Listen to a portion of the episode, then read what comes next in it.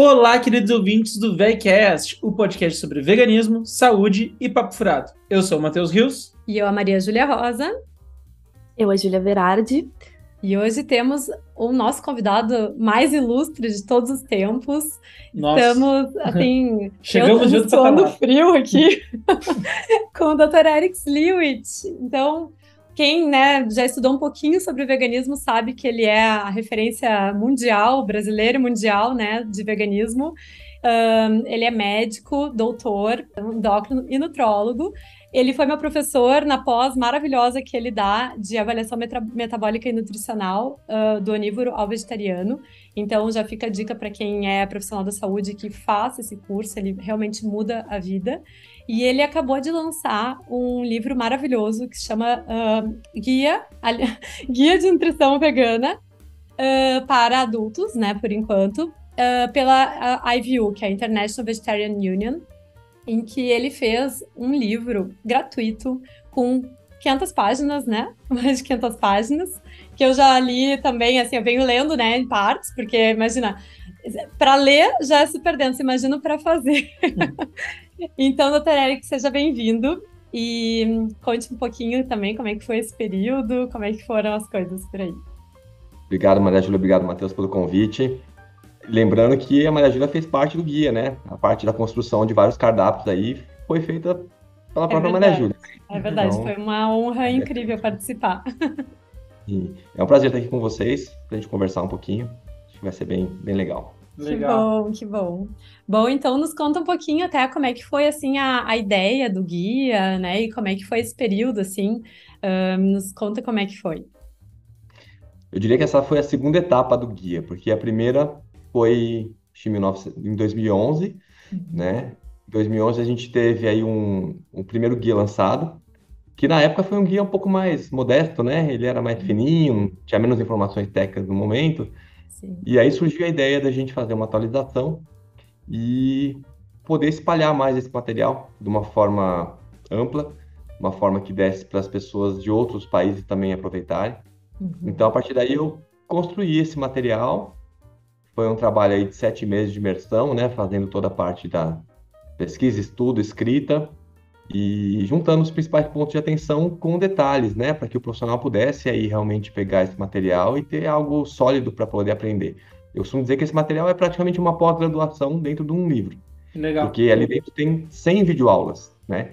Então tem os QR Codes que a pessoa pode apontar o celular, a câmera do celular, ela vai ver um vídeo. Se tiver na versão em PDF, ela clica e vai para o vídeo também. Uhum. Então, é um material que se a pessoa não tem condições ali de fazer uma pós-graduação, ela quer aprender mais sobre o assunto, ela com esse material consegue aprofundar bastante. E eu entendo que isso é algo tanto quanto urgente para a humanidade no Uhum. momento que a gente está hoje, né? A gente precisa de divulgação de material, de coisas que as pessoas possam caminhar para o vegetarianismo, porque tem uma questão até de sobrevivência do planeta que a gente não pode desconsiderar nesse Perfeito. momento atual, né? Muito verdade. bom, muito bom. Isso até me Eu amo os vídeos. Amo É. os vídeos. Pra mim, assim, completam perfeitamente, assim. A gente, eu leio, depois olho o vídeo e fico, ah, tá, Sim. tudo faz sentido agora. Fechou, Muito né? bom. E eu- Muito, quando muito eu bom. leio, eu já leio com a voz do Dr. Eric na minha cabeça. então. Mas é, é, isso até me fez lembrar que nós entrevistamos um, na, no quadro da semana anterior a, uma bióloga que é especializada em animais marinhos, ela é vegana também.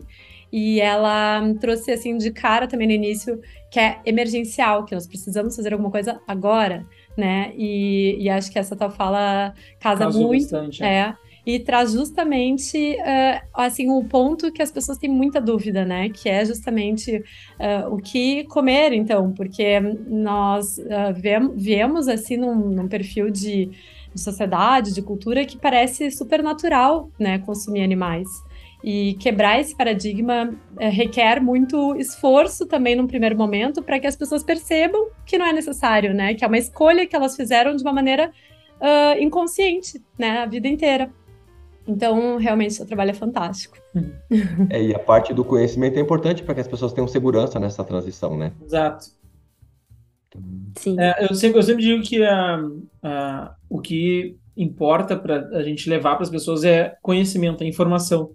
Porque eu, antes de me tornar vegano, na verdade, é que eu não tinha informação. eu não tinha informação nutricional, não tinha informação sobre o impacto do ambiente, eu não tinha informação sobre os animais. E no momento que se abre os olhos para o vegetarianismo, para o veganismo, uh, bom, há cinco, seis anos atrás, eu acho que a informação estava muito menos na mão, né? Hoje está na, na, nossa mão a informação. O smartphone trouxe a, a informação na, na, nossa cara. Então, hoje eu acho que está muito mais fácil a informação e esse trabalho desse, desse livro é um espetáculo para a gente. Uh, pra, quando a gente ouvir alguma coisa, não, mas só um pouquinho. Tem fundamento que eu, o que eu sigo, tem fundamento que eu acredito. Sim, né? tem uma informação aqui na. Exatamente. Na, na é. é. E é isso, depois que a gente abre os olhos, é impossível é fechar. É, o problema é. só desse acesso todo é que a gente também tem acesso daí à desinformação, né? Paralela. Ah, então a gente vê todo, tem esse conflito entre entender o que, está certo e o que, está errado. É. Claro, a gente tem fontes que são muito fidedignas, né? E o doutor Eric é o caso. Mas a gente vê outros médicos, assim, e vem com aquela o médico, né? Quando vem o, a palavra do médico e uhum. ele tem o poder, e o médico me disse tal coisa. E, nossa, mas tá, com qual embasamento isso?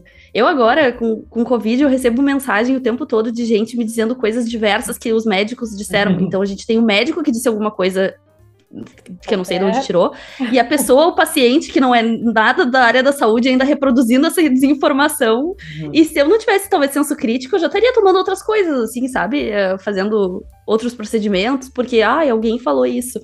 Então, é bom e também tem que se ter o cuidado, né, de, de toda a desinformação que a gente pode transmitir. É. enfim. Júlio, eu acho que tem uma, uma coisa interessante, né? Porque, assim, quando a gente vai estudar qualquer parte da área nutricional e área médica, se a gente não tiver o conhecimento profundo do que é a base da nutrição, a base da fisiologia da bioquímica, uhum. não dá para chegar numa conclusão, mesmo lendo artigos científicos. Porque uhum. a pessoa fazer um artigo científico, se ela não, não escolheu como fazer aquela condução baseada em conhecimentos que já existem, vira uma bagunça. É o exemplo que eu dou do ferro. Pessoal fez vários estudos comparando ferro com vegetariano, em vegetarianos e onívoros, sem avaliar nível de inflamação. Uhum. E quando tem inflamação, muda os parâmetros de avaliação do ferro. Então, se você não leva isso em consideração, você não tem o resultado final que dá para você comparar alguma coisa. E é o que aconteceu por décadas, né? Então, isso também no contexto do vegetarianismo, se a pessoa não tiver uma base para o entendimento dos estudos, ela não vai conseguir chegar a uma conclusão. Então, por isso que no guia eu optei em colocar essa base do conhecimento da fisiologia, né, da bioquímica, para é, fomentar um raciocínio mais adequado. Perfeito. É Boa. É, esse é um ponto bem interessante que eu aprendi, obviamente, né, na, na pós, uh, e que eu falo muito para os pacientes, assim, às vezes os pacientes estão numa transição e estão ali com uma ferritina boa, mas um perfil inflamatório um pouco aumentado. E aí eu digo, olha, vai baixar a tua ferritina conforme a alimentação for se adequando, né, a gente conseguir introduzir mais fibras, alimentos mais anti-inflamatórios, e isso não é motivo para se, se, preocupar em que está faltando ferro, né? Às vezes até já precisa fazer uma certa reposição, mas tem que ser aos pouquinhos, em função da, da inflamação, né? Então, é, é, assim, é normal que vá cair um pouquinho, mas isso é, um, é motivo de, de, de alegria para a gente, inclusive, né? Porque a gente está reduzindo a inflamação no, no organismo. E as pessoas realmente, se a gente não explica e não entende, elas acham que está caindo ferro em função do, do veganismo, né? Então, realmente muito importante essa parte. Eu, eu tenho levantamentos aqui. Uh, uh, leigos. Eu, leigos, é. mas que são levantamentos que eu acho que a gente tá com a, com a pessoa certa aqui para nos, nos Ele tava semanas guardando essas perguntas. Semanas, eu tava, eu, eu anotei, tava... eu fiz bloco de nota. Ele disse, isso aqui eu vou deixar pro Dr. Eric. É. Meu Deus. Não, mas vamos lá, vamos lá, porque eu acho que vai ser interessante. Uh... Toca a ficha, toca a ficha. É. Uh, mas assim, uma coisa que eu sempre levanto com a Júlia e com a Giulia em alguns podcasts, até em conversas nossas, é, eu fico muito abismado como existem uh, dietas que as pessoas adotam e saem uh, divulgando e que eu, por ser casado com a Júlia e, e ela ter um embasamento científico, eu sei que não são saudáveis. Mas essas dietas são reproduzidas no mundo inteiro e se torna meio que uma religião. Vamos botar aqui uma, vamos nomear, vamos botar um pingo nos is. A dieta cetogênica, que virou moda, né? E ela uh, traz uma um, uh, a curto prazo uma consequência muito aspas, tá? Positiva para quem está fazendo. Sim, né? as pessoas emagrece. fazem para emagrecer e emagrecem. Emagrece. Basicamente. Então, qual é o risco dela e por que, que ela se tornou moda? Essa é a questão. Então, na realidade, assim, todo o processo de construção de um perfil de dieta, seja uma dieta da moda, como, como é colocado, até uma dieta que venha de linhas mais antigas, como por exemplo a Ayurveda, macrobiótica, né? Essas, todas essas dietas elas trazem uma base de construção filosófica por trás também. Uhum. E isso para a pessoa que começa a fazer tem um grande envolvimento, porque ela não está mexendo só com a alimentação, ela se sente fazendo algo que tem uma conexão com uma, entre aspas, uma verdade ou com algo que ela entende que faz sentido. Uhum. Então, isso faz com que a gente consiga entrar nessa alimentação com mais força e fazer uma manutenção daquela dieta. O mesmo acontece com o vegetarianismo. Uhum. Né? A pessoa se torna vegana, por exemplo, pelos animais. Ela, é, isso que mudou dentro dela não permite que ela volte a comer as carnes, né, e muitas vezes os derivados, porque ela está vendo que aquilo para ela não é mais comida. Uhum. Né? Então, essa mudança filosófica, mudança de olhar, ela dá muita força para você seguir uma dieta. Uhum. Qualquer dieta seguida de forma constante, se ela tiver, por exemplo, principalmente num déficit calórico, ela, a pessoa vai emagrecer. Uhum. E a gente sabe que no emagrecimento a questão não é simplesmente mudar a alimentação, é a pessoa ter uma constância daquilo. Né? E a gente vê que quando a pessoa tem um desequilíbrio emocional, por exemplo, muitas vezes ela vai descontar na comida e ela começa a oscilar em questões de peso também. No caso da dieta cetogênica, o que a gente tem muito estudo hoje é com a questão da epilepsia, né? A epilepsia refratária, que é quando o paciente já com medicações não consegue conter as crises de epilepsia e a dieta cetogênica tem efeito documentado para isso. Geralmente se faz aí por um período de dois anos e depois sai da dieta. Essas pessoas que fazem dessa forma dieta, né, tem grupos que fazem para essas crianças, né, não só criança, que, que costuma ser mais criança, né, mas para adultos também poderia ser feito. Uhum. Eles têm todo cuidado de avaliar antes de começar a dieta, se não tem algumas deficiências enzimáticas que podem dificultar a queima da gordura, porque é uma dieta que vai precisar da gordura como combustível. É, tem todo um cuidado na avaliação sanguínea dos elementos, suplementação de nutrientes. E uma das grandes preocupações que eu tenho é que os níveis de citrato, que é uma substância bem importante para evitar a formação do cálculo renal, elas podem ser muito reduzidas se a dieta cetogênica não for bem feita. Então, para cálculo renal, isso é importantíssimo avaliar e muitas vezes precisa suplementar. E a gente vê que o pessoal entra na dieta assim, como se, ah, eu vou entrar sem, sem grandes estudos, né? Eu quero entrar Sim. Ah, como modo. cetose, uhum. né? E, e como se não tivesse consequência nenhuma. Então, qualquer dieta a gente tem que fazer um ajuste para atender as necessidades nutricionais. Na cetogênica não é diferente. Agora, o que acontece, né, Matheus, que você comentou no começo, nessa né, parte da sensação de, de emagrecimento, uhum. É, um ponto muito importante a ser considerado é que nós temos uma reserva de carboidrato no fígado e nos músculos que vai dar 200, 270 gramas nessa soma. E eu vou ter 3 a 4 gramas de água junto com esse carboidrato. Então eu tenho mais de um quilo de peso que não é gordura, é água com carboidrato.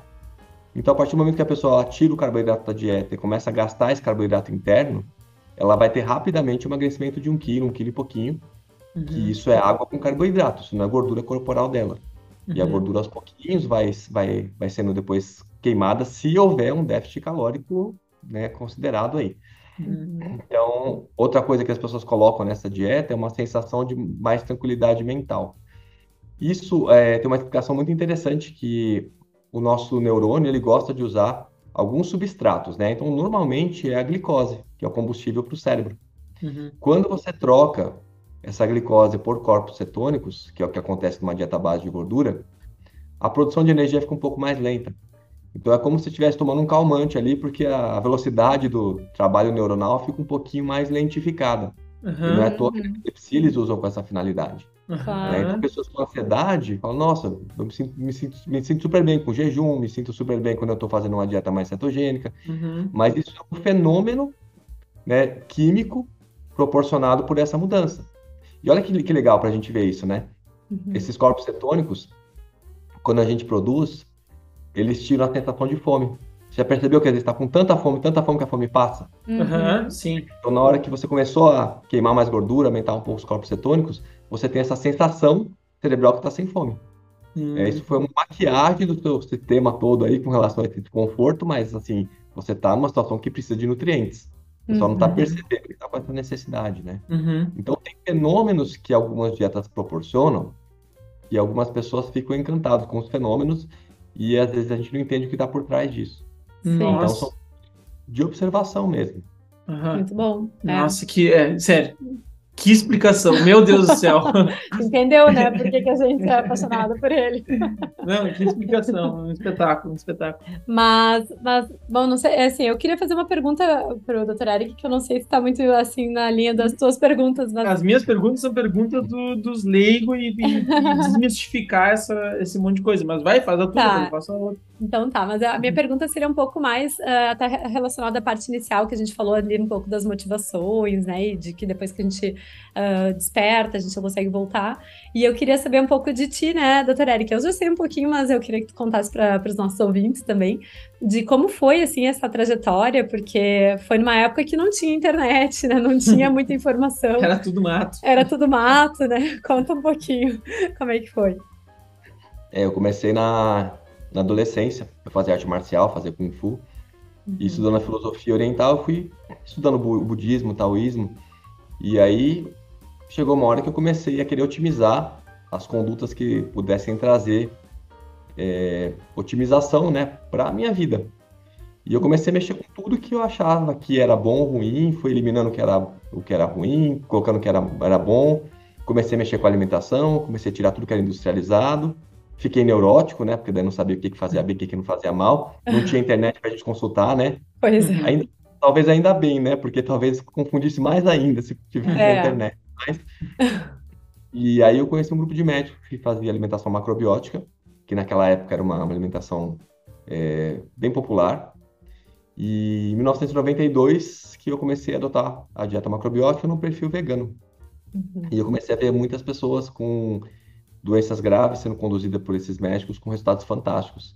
E era uma época que a nutrição não tinha ainda esse apelo que tem hoje, né? As pessoas não sabiam quanto que, de fato, a alimentação teria esse potencial que a gente sabe que tem hoje. Então isso era meio ridicularizado, né? Uhum. Era uma coisa muito aceita no meio médico, principalmente. E aí eu segui a macrobiótica por um tempo, segui o higienismo por um tempo, que é uma dieta que já vai mais pro perfil mais cru. E, e aí foi justamente por esses conhecimentos aí que eu comecei a ter inicialmente que eu busquei a medicina para tentar entender um pouco mais essa base. E eu entrei na faculdade muito desconfiado. Eu achava que tudo estava errado, que a bioquímica estava errada, a fisiologia estava errada, porque as pessoas falavam que não dá para ser vegetariano, que falta proteína. E eu corria São Silvestre, fazia arte marcial, estava super bem com a dieta mais macrobiótica, e como é que podia faltar proteína, né? Uhum. E eu fui vendo que existe uma coisa muito interessante. É, a bioquímica e a fisiologia está totalmente correta. Se a gente vai ler, pegar a nutrição básica, você vê que é perfeitamente tranquilo você seguir uma alimentação vegetariana do ponto de vista de aminoácidos, de ferro, de tudo. Uhum. Só que o profissional de saúde, ele acaba sendo como se fosse um porta-voz da ciência. Só que nem sempre ele, ele vai portar a ciência de uma forma honrosa, né? Às vezes ele mistura com crenças, com ideias que estão é, desvinculadas aí do, do, do contexto de totalidade, e ele começa a falar algo que parece que é científico, mas que não é. Né? Então foi, foi um separar o joio do trigo aí nesse, nesse começo de faculdade, né? E daí depois, quando eu me formei, eu fui fazer nutrição enteral e parenteral, que é aquela dieta que a gente faz infundido por sonda, né? Uhum. Na, no trato gastrointestinal ou direto na veia. E aí foi uma mudança enorme de paradigma, porque eu estava acostumado com um perfil de dieta que a gente pensava no todo, né? A macrobiótica, por exemplo, não pensa em nutrientes, ela pensa em, em toda a contextualização filosófica.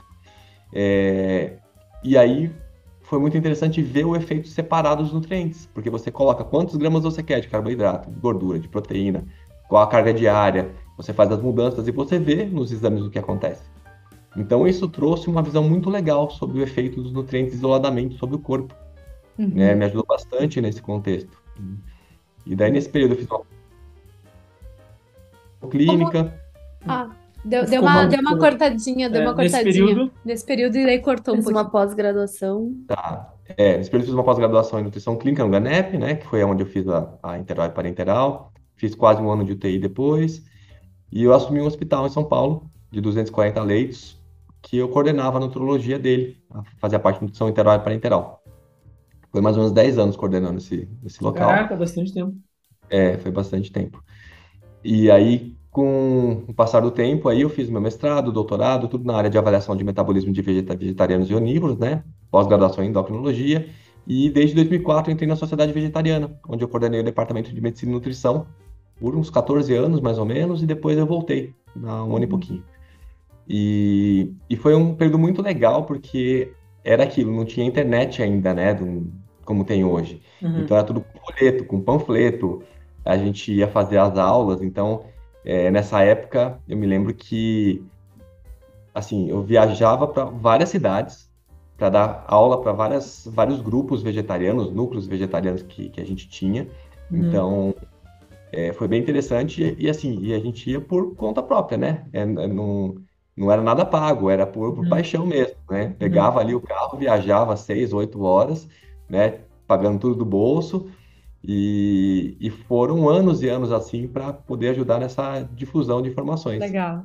Foi, era tu e a Marli, né? Tu e a Marli. Então, é a Mali, que é a presidente da União Sim. Vegetariana Internacional, ela é a presidente fundadora da SVB. Uhum. A gente já recebeu ela aqui também já. A gente recebeu Ai, ela esses dias e aí ela disse: vocês não chamaram Eric ainda? Como É. assim? Mas é que a gente tava com medo de falar alguma besteira. Imagina. Então, eu trabalho em isso- conjunto com a Mali.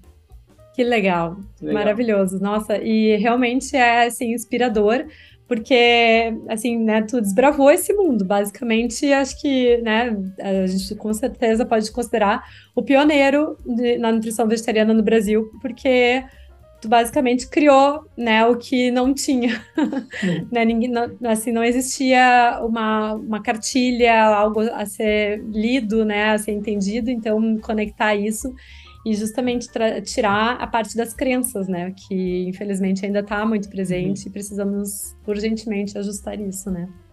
Muito Sim. bom.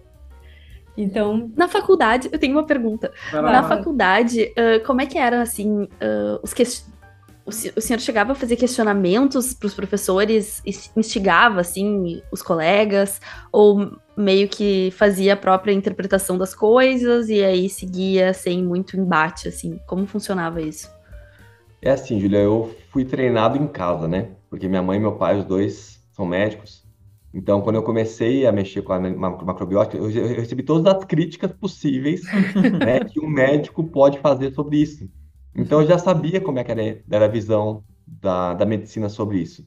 Então, eu falei assim, eu tenho que passar pela faculdade, pegar todo o conhecimento que eu, que eu tenho, me formar para poder trabalhar do jeito que eu entendo que é o jeito correto. Uhum. Então, eu passei pela faculdade sem muitos questionamentos. hum, Não dá para ter muitos questionamentos, não, sem muitos embates, né? Uhum. Porque eu já sabia como é que ia ser. Sim. Então, foi uma.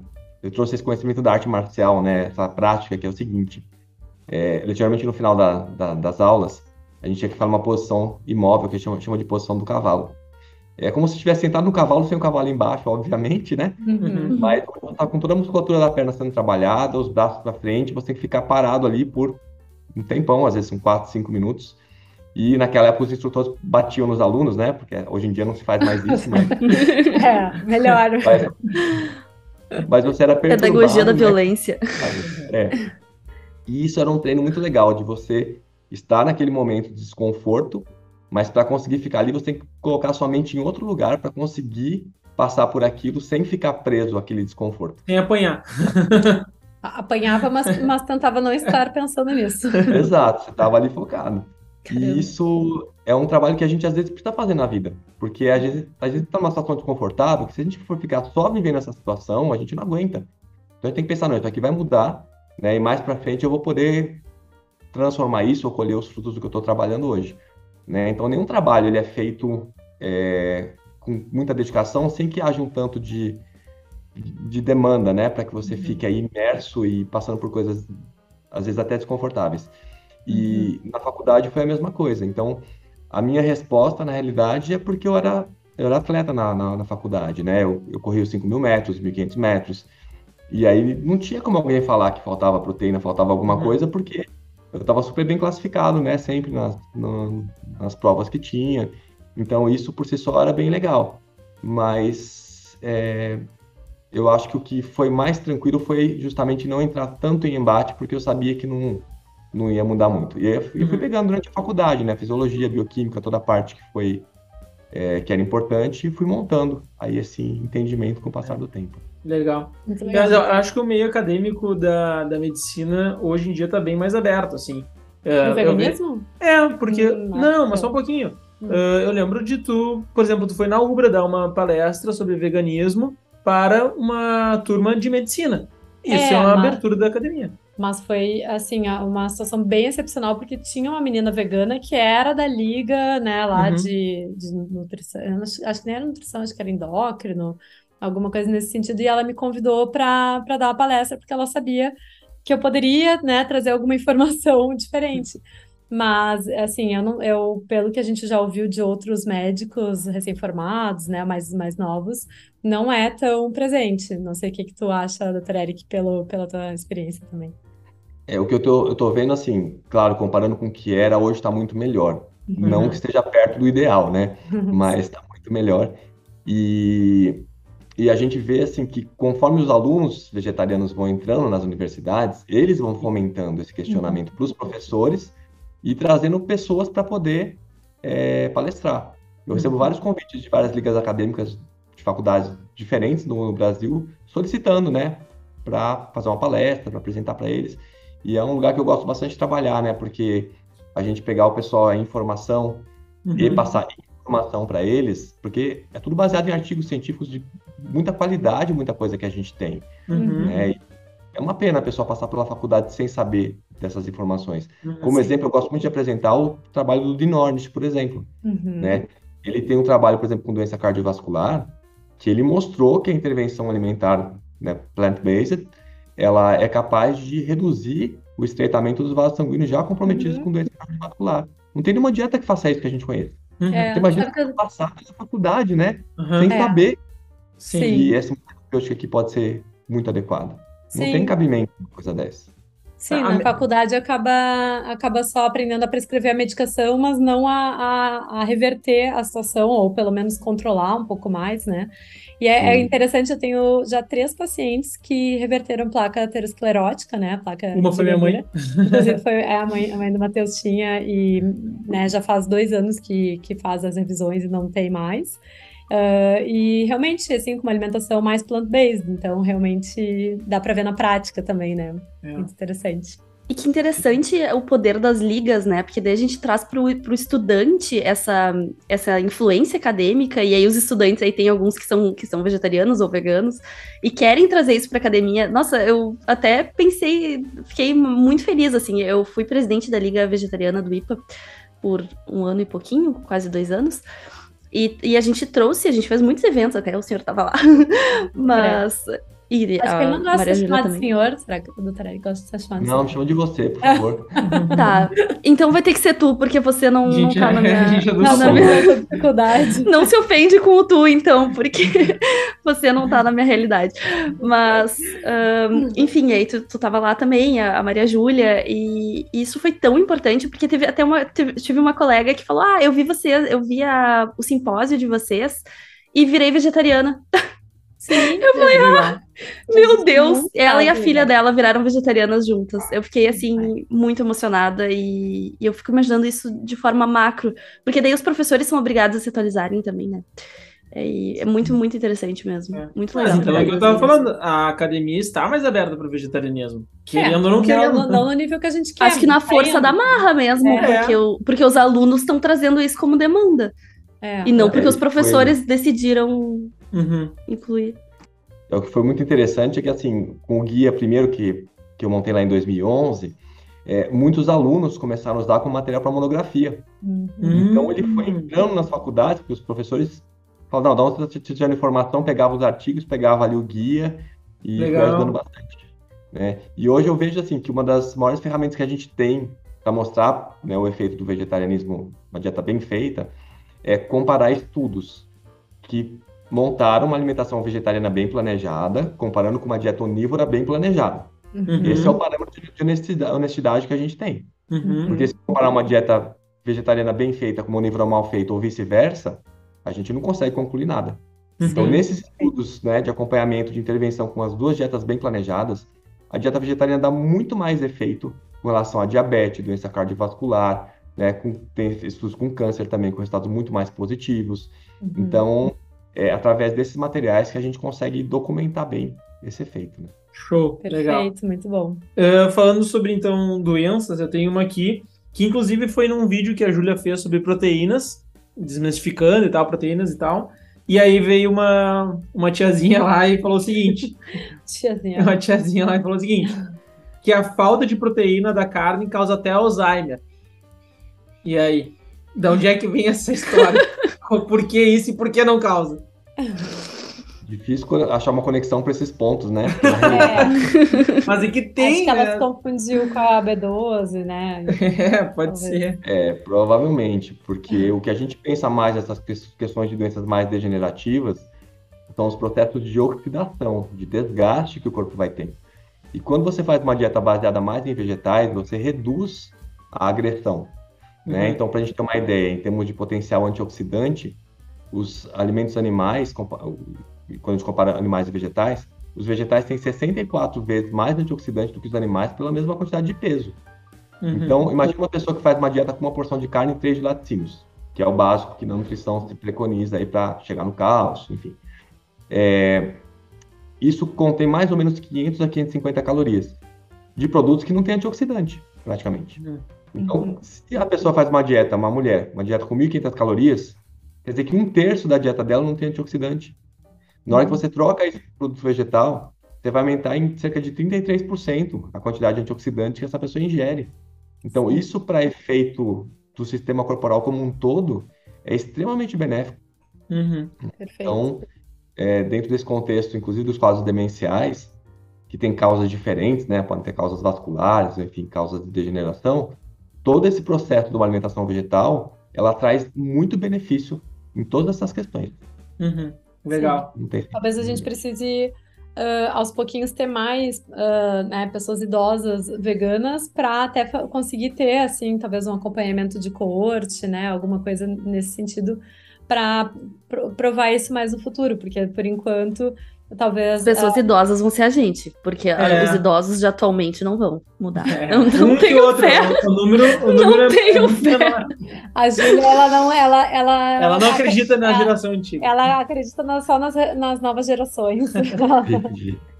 Tá, tá difícil, é, realmente. Quando a gente vê esse tipo de comentário, e esse tipo de comentário é tão comum, na internet. É muito né? comum. não, não há fé, não há fé. E eu vejo na minha família também. E a gente vê nas famílias, é sempre assim, não, não tem muita fé. Ah, mas mas volta tudo bem. aparece. Não, assim, eu tenho volta, algumas é. pacientes ah, idosas que Como sim. exceção, né? É, É, exceção. Como exceção, é. é. É. Uhum, Mas é. Mas... Mas nós seremos os idosos. É. Então, daqui a uns alguns anos, 30, Teremos Então sobreviveu de Covid. veganos. Teremos mais números de veganos idosos. É, a Se eu sobreviver ao Covid. A gente se aprisiona por várias coisas na vida, né? E uma delas são os conceitos que a gente tem. Uhum. Então, a gente poder quebrar os conceitos e olhar de uma outra forma, isso é um trabalho de desconstrução pessoal muito grande. Não é, É qualquer um que tá fazer isso também. É, boa. Viu, Júlia? Isso foi pra ti. Não, eu tenho que aprender muito, eu tenho que aprender muito, porque ele falando que ele vai. Que, que, fa, que ia, não, evitava os embates na faculdade, eu já entrava assim, ó, com o mundo na ponta da faca aqui, ó. Vamos, vamos lá, vamos lá. Defendendo o veganismo com unhas e dentes. Mas eu ganhei embates com uma professora, e aí depois ela veio, publicou um artigo até em português, achei bem fofo, pra, porque pros colegas também poderem ler, e ela dizendo que eu tinha razão no que eu tinha dito. Aí achei muito fofo. Que legal. Então, Bom, Legal, de é. vez em quando a gente sai. o embate traz alguma coisa útil, mas. Vamos continuar aqui utilizando os conhecimentos do Dr. Eric. As últimas perguntas dos quadros, né? Vamos, vamos, tem uh, vamos. Tá, ah, é, são duas, tá? Mas Ah, eu vou emendar as duas. Então, É? pra- é, sim. É, sobre a B12. Assim, o que mais se ouve aí é que dieta vegana não tem B12. Para daí, dieta onívora seria a saudável porque é que teria B12. Essa é a primeira. E depois o jejum intermitente, mas eu acho que Ah, uma, mas uma não que é é- tá conectada com a Não outra. tem nada de conexão, não sei É. onde tu acha que é conexão. Não, não tem, não tá conectado. É no jejum que a pessoa sintetiza B12 do céu. Tirou isso? Mas, mas ah, A B12, deixa ele responder, vamos ver. Sim, sim. É que ele tem uma. Ele, desculpa, mas eu só vou ter que te interromper, doutor Eric, É. para dizer que ele descobriu uma questão sobre a suplementação animal que explodiu a minha cabeça. Eu acho que explodiu a cabeça de todo mundo, assim, de agora faz mais sentido ainda. Agora tem, tem uma resposta. É, porque isso foi uma, essa descoberta, né, que a Marjorie está colocando, é justamente o aspecto da produção industrial de animais, né? Uhum. Porque a gente está saindo de um momento histórico onde os animais eram criados num sistema de pastagem, num sistema é, livre, né? E com mais abundância de alimentos, esses animais cresciam, se desenvolviam normalmente. E hoje mudou esse contexto, né? Então, para alimentar cada vez mais pessoas, o confinamento de animal e colocar os animais aí em pequena, pequeno espaço para aumentar a produtividade é, é uma realidade. E você precisa alimentar esses animais.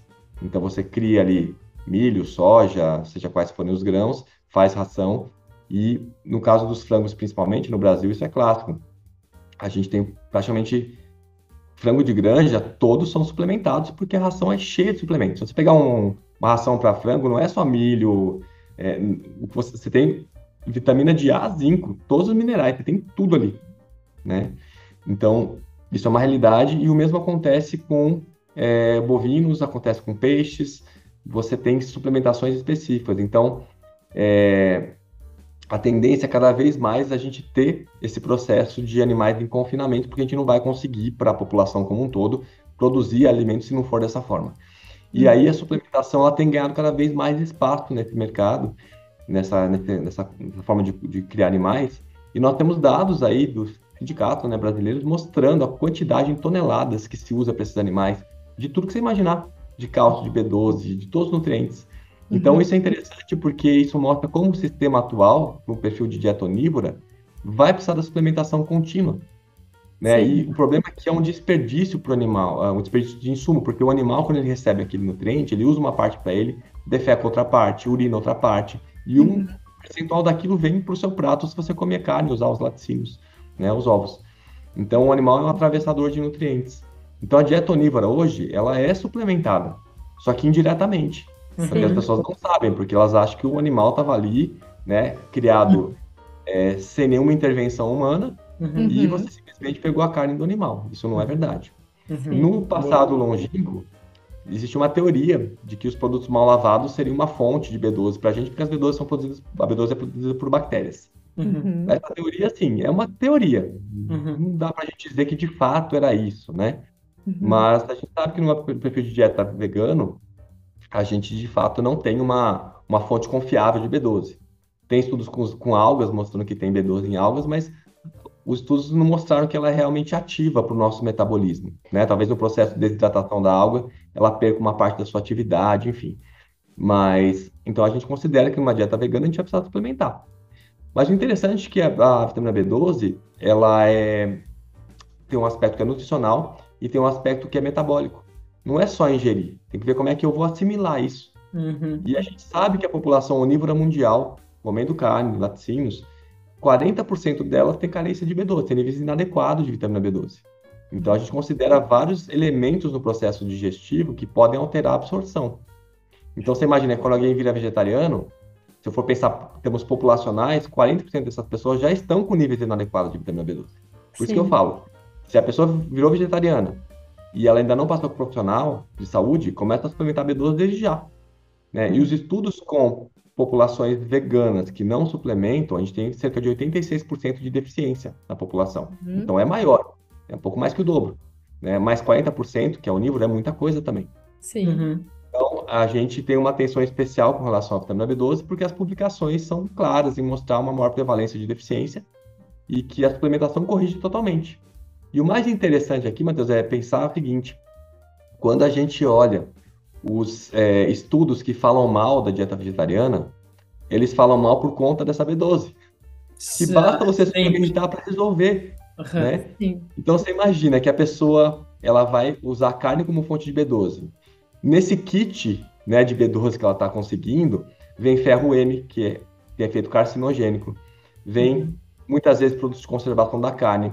No aquecimento vem substâncias cancerígenas que são formadas, Uhum. né? Vem vários elementos nocivos junto com a B12. Uhum. A gente bota uma B12 purificada, que não vem com nada nocivo. Boa. O mesmo exemplo eu dou com cálcio. Uhum. né? A gente vê as fórmulas hoje para vacas leiteiras, por exemplo, porque assim, a vaca, você imagina, ela produz uma quantidade enorme de leite. No Brasil, a média de 5 de cinco litros e meio, 6, desculpa, 6 litros e meio por dia é a produção de uma, de uma vaca, né? Uhum. Isso alimentaria, forneceria cálcio suficiente para 6,6 pessoas. É mais ou menos esse cálculo que a gente faz. Uhum. A suplementação que se faz de cálcio para vaca chega a ser 28 gramas de cálcio, o que poderia alimentar 28 pessoas. Caramba. Então, o que você alimentaria 28 pessoas, você dá para a vaca, ela vai colocar cálcio no osso dela, vai urinar, vai defecar e vai te devolver para alimentar 6,6 pessoas. Por isso que o animal é um atravessador de nutrientes. Só que Sim. olha Só só, meio. só como meio. E Uhum. quando ela te dá esse leite, vem com lactose, vem com a proteína, né, Caseína. que é, que é dela, vem Uhum. com mais gordura saturada, vem com perfil de lipídico animal. Uhum. Se eu pegasse esse mesmo cálcio que foi oferecido para a vaca e direcionasse para seres humanos e eu montasse um produto como uma bebida vegetal, eu posso escolher se vai com fibra, se o tipo de gordura que vai, né? Eu posso fazer um produto totalmente bem trabalhado, né? Porque não tem cabimento, né? A pessoa vai lá, tira o leite da vaca, agora vai, vai tirar a lactose. Agora eu vou tentar reduzir a gordura. né? Uhum. Você faz um processo industrial depois para tentar tornar um produto que, que vem com as características da vaca melhor para o consumo humano, né? Sim. Então, assim, não Perfeito. tem uma lógica nesse processo. Sim, até esse é um ponto interessante, porque as pessoas podem pensar, ah, mas aí é um produto industrializado, né, que seria um- uma bebida vegetal com cálcio, por exemplo. Mas aí essa pessoa compra uma, um O leite de vaca, não, low fat, né, baixo em Aham. gorduras, que então já teve o processo industrial, e ahn, ahn, Suplementar. Ah, Lactose. Isso, e aí sem lactose, com a enzima lactase. Então, na verdade, já é um, um alimento que já passou por uma série de processos. Então, a, a, a bebida vegetal seria muito mais interessante em, em inúmeros aspectos, né? É verdade. Exatamente. Lógico. E essa- essa questão populacional, né? Você imagina 28 pessoas contra 6,6 pessoas. Uhum. Tá? Sim, perfeito. E o É cálcio é exatamente né? o mesmo. Se tu dá o suplemento para vaca, com o cálcio é exatamente o mesmo É. cálcio que suplementaria para o humano. A gente pode É. escolher, inclusive, às vezes, é né, uma opção de suplementação ah, menos no- nociva até para os rins, né? Que tenha uma, enfim, às vezes uma melhor absorção. Então, realmente é muito mais interessante, né? Sim. E a última que é o jejum intermitente. Ah, meu Deus. Ah, não. É que eu caí no, no perfil de uma pessoa, que eu não vou falar o nome, mas que fez 40, desinformação. não, Ó a 39 desinformação. dias de jejum, diz ele. Só, É só que eu- base de água. É que eu comentei. Ah, eu vi esse cara também. É, É que assim, eu comentei ontem pro Matheus. Tava muito bem que- o estado dele. Até eu com Covid tô com um aspecto melhor, Melhor. do que o estado. Não, eu comentei pro Matheus ontem que ele tá no grupo dos médicos vegetarianos no, no, no WhatsApp e eu tô também. E eu, e eu olhei assim que ele postou e eu pensei, doutor Eric deve chorar quando ele vê isso. E aí, e também eu tenho um amigo meu que ele é super adepto ao jejum intermitente, diz que é maravilhoso, etc. E um monte de gente é. E é o que eu falei no começo, que vira moda. É, mas, Né? mas esse E- jejum daí não é nem intermitente, não. Ah, não, não. mesmo, do né? cara foi jejum, né? Mesmo, mas assim, por que. Fala, Por que que virou moda? por que, que virou moda de intermitente? Quais são os riscos? Uma observação é que ele ia ficar 40 dias, né? Aí ele ficou 39. Pra Isso. evitar Tipo, o faltava catabolismo. Isso, é, ele falou que era pra evitar o catabolismo e perder, O Matheus que prestou assistir, eu disse, eu não gostei de olhar isso aqui. perder músculo. Ele falou isso. Entendi. Por que, que ele não aguentou mais um dia, então, já que ele tava nesse propósito? enfim, Porque não é né? pra evitar o cata- catabolismo. Não, mas isso- esse, esse navio já partiu faz tempo, né? É. Esse, esse navio já É, Já chegou no destino. é. vai, já chegou a Mas horas nesse destino. Mas vamos ver o que, que o Eric dizer. Então, Matheus, o, o pessoal inicialmente chamava isso de dieta do relógio, né? Ah, Porque você pode comer até uma determinada hora, a partir daquele momento você não come mais. uhum. Isso acabou sendo um método de redução de ingestão calórica teórica, né? Porque se você tirou, por exemplo, é, o, o jantar, né? Geralmente o pessoal vai para o jantar, depois o pessoal vai almoçar. Tirou o café da manhã, tirou uma ceia, você em termos de calorias você tem redução. E é interessante porque tem muitas publicações, isso já é muito documentado na literatura, que quando a pessoa pensa em emagrecimento, que o emagrecimento tanto faz a pessoa fazer um jejum intermitente, digamos, de dois, três dias por semana, ou reduzir um pouquinho a caloria de todos os dias que ela come. Uhum. Porque pra gente o que importa no, no emagrecimento é essa, esse déficit calórico. É isso que é Uhum. importante, reduzir É caloria e conseguir crescimento. É matemática, Uhum. né? É, o que o pessoal alega muito é que nessa condição você está deixando o corpo trabalhar numa condição melhor, com outros hormônios, só que isso tem que ser visto de uma forma muito cautelosa. Porque é, quando você pega alguém acima do peso e essa pessoa faz uma intervenção e ela emagrece, ela vai sentir muitas diferenças. Seja por qual dieta ela fizer, Uhum. né? Então, é, o que eu costumo dizer é o seguinte: você tem um limiar muito tênue entre a restrição de, de calorias e a desnutrição. Quando você entra na desnutrição, a gente tem uma série de consequências que podem ser muito nocivas. Uhum. Eu trabalhei mais de 10 anos no hospital fazendo intervenções com pessoas desnutridas, porque as pessoas chegavam é, com tumores avançados, com condições que elas precisavam, por exemplo, ir para uma cirurgia, e que se elas fossem para a cirurgia daquele jeito, elas iam morrer na, na, na mesa cirúrgica. Então, você interna a pessoa, faz um tratamento por por 7 a 10 dias, e você reduz muito a mortalidade dessas pessoas com a nutrição adequada. E o interessante é que essas pessoas, mesmo com câncer, por exemplo, eram pessoas que estavam no processo de jejum crônico. Porque elas, Uhum. imagina um tumor que obstruía o esôfago, por exemplo. A pessoa não consegue comer. Ela vai emagrecendo, desnutrindo, perde 10, 20, 15, é, 25 quilos, e ela continua com tumor, né? E ela fica muito defasada do ponto de vista imunológico, de outras condições. Então, isso é algo que deixa a gente questionando um pouco é, esse efeito né, regenerativo total, como o pessoal coloca, né, seja de restrição alimentar, porque em muitas condições de doença a gente não vê que melhora a doença e piora o quadro clínico da pessoa. Isso é, isso é- você É, desculpa, eu só queria fazer um adendo, porque isso é muito interessante, porque eh, tem uma certa crença de que fazer jejum eh, mataria, digamos, as células tumorais de fome, né? E, e ver isso ah, em loco num hospital, então já, já também traz essa, essa resposta que não, né? Eh, infelizmente não. É, o que a gente não sabe é se no estágio menos avançado algum benefício poderia haver nesse sentido, mas o que a gente vê em hospital é justamente o contrário. A gente tem uma, uma situação muito nociva e é claro que isso aumenta muito o tempo de internação, as complicações da pessoa internada, Uhum. né? Então a desnutrição ela é um problema. E quando você é, tem uma restrição alimentar, você vai ter que arrumar energia para o seu corpo funcionar. Então o seu corpo ele vai reduzir o gasto energético que ele tem, né? Vou, vou entrar no modo hibernação, digamos assim, né? Porque eu não, não, tá- não tá entrando energia, não posso gastar tudo que eu tenho. E você vai ter que usar o que tem dentro do seu corpo para produzir energia. Uhum. Então as pessoas geralmente acham que é, a gente vai usar gordura para produzir energia. Ela é um recurso para produzir energia, mas a gente vai ter o carboidrato, que a gente vai gastar inicialmente, vai durar poucos dias. Aí a gente entra na queima de gordura com proteína. Então a gente perde a nossa própria massa muscular, a gente faz autocanibalismo. Uhum. E nessa condição, a gente vai deixar o corpo realmente no estado meio basal de funcionamento, vai baixar a parte imunológica. Isso traz um quadro de não resposta à, à imunológica que a gente chama de anergia. Não é alergia, é anergia. Uhum. E é, é muito interessante porque nessa condição, doenças autoimunes e outras condições dão uma parada, né? Porque o seu corpo deixa de ter essa energia para para ter esse embate contra os tecidos. Uhum. Então isso é um fenômeno que parece que é uma cura quando não é. Isso é só uma mudança passageira dessa condição da des- Uhum, desnutrição. interessante. É, e aí você tem, junto com isso, redução do tamanho do diafragma, da espessura do diafragma. Você perde toda a parte da musculatura, os seus órgãos reduzem de tamanho. Uhum, E o problema maior é na realimentação.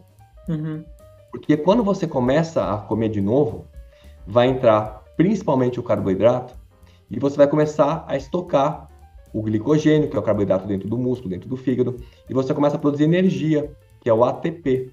uhum. É uma adenosina com três fósforos, ou seja, eu preciso de fósforo o tempo inteiro. Então você começa a tirar do sangue e jogar para dentro da célula Uhum. muito potássio, magnésio, fósforo. E você causa um desequilíbrio eletrolítico. Esses elementos do sangue baixo causam- podem causar arritmia, insuficiência respiratória. Então é muito conhecido o fato de que no passado é, muitos escravos ou prisioneiros aí de, de guerra ou de lugares aí mais remotos, eles estavam magrinhos, desnutridos e vivos. Quando eles fugiam e conseguiam ter acesso à comida, os que comiam livremente morriam depois de uns dois, três dias. Uhum. E a gente não tinha explicação clara para isso, Uhum. né? E o que acontece é justamente essa defasagem de potássio, fósforo e magnésio causando arritmia, parada cardiorrespiratória. Uhum. Né? Então, os que comiam mais moderadamente na realimentação conseguiam sobreviver. Os que faziam uma ingestão maior tinham Uhum. esse problema. Mas isso, me- isso mesmo na- no jejum aquele da- do pessoal que frequenta muito academia e faz dieta assim, de, Não, ah, isso num jejum isso muito tá dizendo um jejum prolongado. Que a pessoa tá Isso o jejum desenvolvendo. prolongado, é. Ah, tá, tá, tá. E aquela a dieta que tá na moda, assim, o jejum intermitente. É para fazer restrição calórica, É. basicamente, né? É, o que a gente tem que sempre dif- diferenciar no jejum intermitente, porque daí realmente é só esse período mais curto, Uhum. como é que fica a sensação de bem-estar da pessoa, e a gente tem que verificar qual é o objetivo também. Uhum. Porque se for a questão de redução de peso só, isso por si só já tem um ajuste importante Uhum. com comendo todas as refeições em menor quantidade. Uhum. Uhum. E um dos parâmetros bons para a parte metabólica é assim, não estar com peso acima do que é ideal para você. Uhum. Se começa a sobrar gordurinha, você já está extrapolando. Porque assim, eu quero ter uma restrição de comida a ponto de não ter gordura acumulando. Mas eu não quero ter desnutrição, eu não quero perder massa muscular, não quero perder função imunológica. E a gente sabe que uma restrição de 12 horas de alimento já altera a produção de uma proteína que a gente chama de transtirretina, que é uma Uhum. proteína que transporta a vitamina A. Então, às vezes a pessoa tem vitamina A no fígado, por exemplo, mas ela não consegue levar para a pele, para as mucosas, porque não tem transportador. E isso deixa o sistema imunológico mais aberto para pequenas infecções de vias aéreas, parte respiratória, intestinal, né? Então, isso traz consequências. A questão é que o nosso corpo ele é resistente, ele consegue fazer um certo balanço. Uhum. Então, a pessoa que faz rotineiramente um jejum intermitente, ela tá bem, tá sentindo bem, tá tranquila, eu não vejo como um problema. Mas é, a gente consegue ter um efeito bom de ter todos os benefícios aí para a saúde se você come apenas o que você precisa. Uhum. né? Então, eu não quero perder massa muscular, eu não quero perder tecidos corporais, mas eu não quero ter excesso de gordura também. Então, Uhum. esse balanço é um balanço muito importante para a gente avaliar. Então, a gente consegue benefícios muito bons com alimentação sem jejum intermitente, desde que você mantenha essa característica. Uhum. né? Então, o jejum intermitente é um método, uma estratégia que algumas pessoas usam. Uhum. Né? Muitas se, se adaptam porque às vezes a pessoa tem mais ansiedade, ela fala, puxa, não, não quero ver a comida na minha frente, né? Eu Uhum. vou ficar sem ver a comida. Para muitas pessoas funcionam, Uhum. mas eu não diria que é o único método, nem o método mais ajustado para todas as pessoas, ou mais adequado. Muito Boa. bom, perfeito. Muito bom, tirou tuas dúvidas? Tirei minhas dúvidas. não, não são minhas dúvidas, São as dúvidas que tu vai lendo, né? que eu vou lendo, eu vou anotando, porque isso tudo eu já sei, porque eu convivo contigo há seis Sim, anos. sim. Então, Mas deixa eu. Mas então vamos para os nossos, nossos quadros? vamos para os nossos quadros. Então tá. Bom, nosso primeiro quadro é de dicas, dicas aleatórias, podem ser dicas relacionadas ao veganismo ou não. Mas a minha dica vai ser, ah, eu vou, eu, eu não vou dar a dica que eu acho que o. Eric vai dar, né? Então eu vou Uhum. dar outra dica, que é ouçam o podcast do Dr. Eric. Ele tem um podcast no Spotify que é, é, assim, é uma série de aulas, né, áudio-aulas maravilhosas, que são muito interessantes, assim, até para quem não é da área da saúde, porque dá para entender bem coisas básicas mesmo, né, e que não são tão básicas assim, sobre ah, nutrição, sobre essas dúvidas assim mais, mais rotineiras. Então, realmente é muito esclarecedor. Essa é a minha dica. Uhum. Legal, obrigado. É, eu acho assim, um ponto fundamental para quem quer entrar nessa, nessa questão da mudança alimentar é estudar. A gente precisa conhecer um pouco mais os elementos todos, né? Porque a gente vem com uma série de mitos, tem que desmontar esses mitos. Então, é, essa busca por informações ela é bem importante. Isso a gente tem vídeos, tem livros, tem coisas que a gente pode usar como recurso para isso.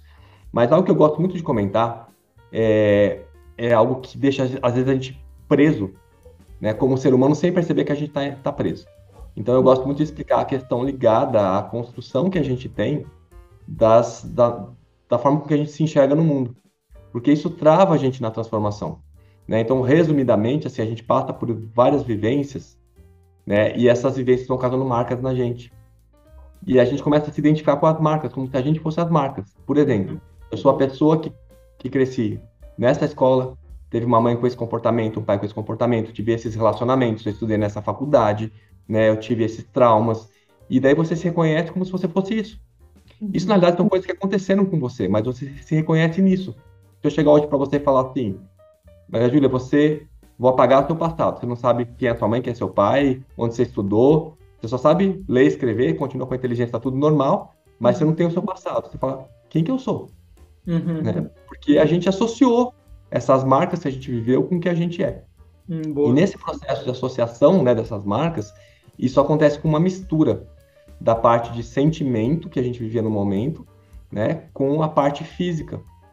Então, é, eu dou muito exemplo que é o seguinte: se eu te mostrar uma música de 10 anos atrás, para você ouvir essa música, você vai lembrar da sensação que você tinha naquela época, o que, que você estava vivendo, com quem você convivia, né?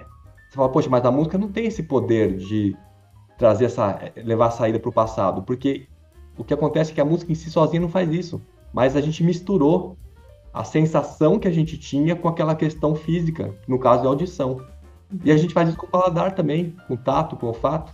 Então você uhum. imagina alguém que passou a vida inteira, né, numa situação familiar, onde o carinho estava associado com a comida, com um copo de leite, com pão com manteiga. Essa pessoa ela vê esse alimento como se trouxesse tudo isso. Uhum.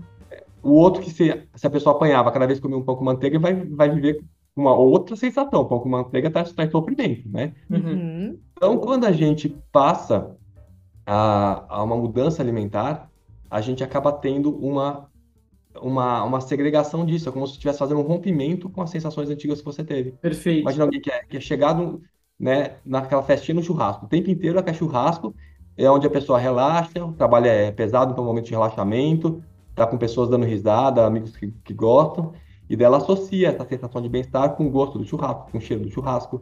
Então, uhum. para ela, o churrasco é alegria. Você uhum. falar que ela não vai comer aquilo é, é, é assim, é muito pesado para essa pessoa. É como uhum. se estivesse tirando a felicidade dela. Então, isso é um trabalho pessoal que a gente precisa ter para ver aonde a gente está enraizado para poder separar uma coisa da outra.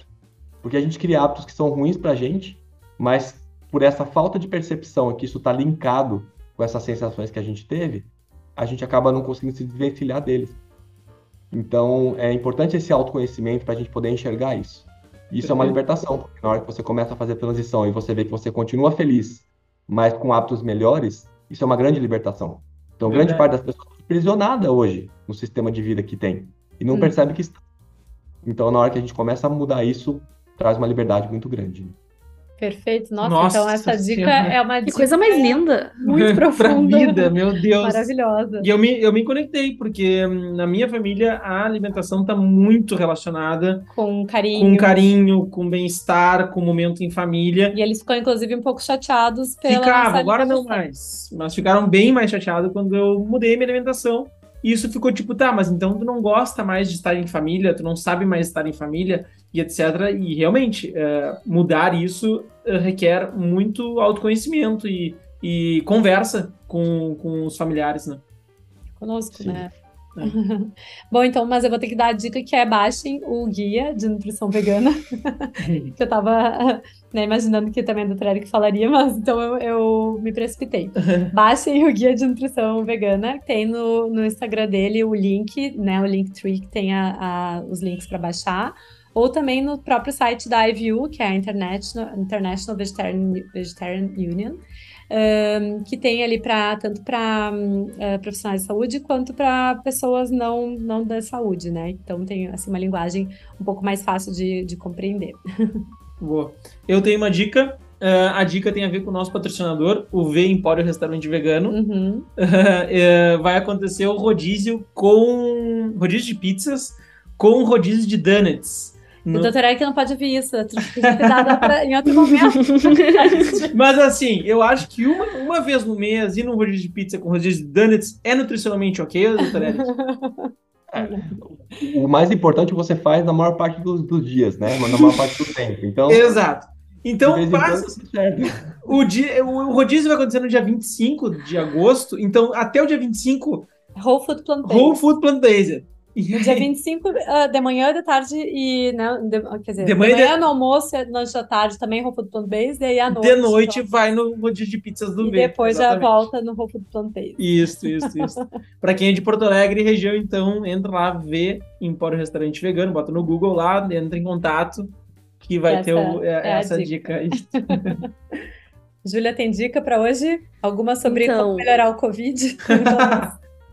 Nada. É só use máscara e não pegue Covid, porque, meu Deus do céu. Eu, eu tô em modo de sobrevivência apenas, não tô em, em não tô vivendo, eu tô sobrevivendo. eu todo meu histórico de atleta acabou, na verdade. Eu não, agora não, não consigo nem subir uma escada, então não me ajuda mas, muito. Mas está vacinada e não vai morrer, então tá tudo certo. É, tô com e três doses, né? Mas é, é espero que não morra, né? Espero que não, dê tudo certo. Vai dar tudo certo. Mas, doutor Eric, eu posso perguntar uma coisa pro senhor? Claro. O senhor aceita abraços, porque realmente, assim, eu vou encontrar o senhor no VegFest e eu vou correndo abraçar o senhor. Eu espero. Que, desculpa, eu vou te abraçar. Eu vou te abraçar, é. Tá, não, eu vou correndo pra te abraçar, então não te assusta se uma louca, assim, aparecer ah, com um abraço bem apertado. Né? Vai ter uma fila. É, vou, vou pedir assim. Não tem problema. Tá, eu vou dar um abraço bem apertado. Eu também. Ai, vai ser Ai, ele é muito amado. Ai.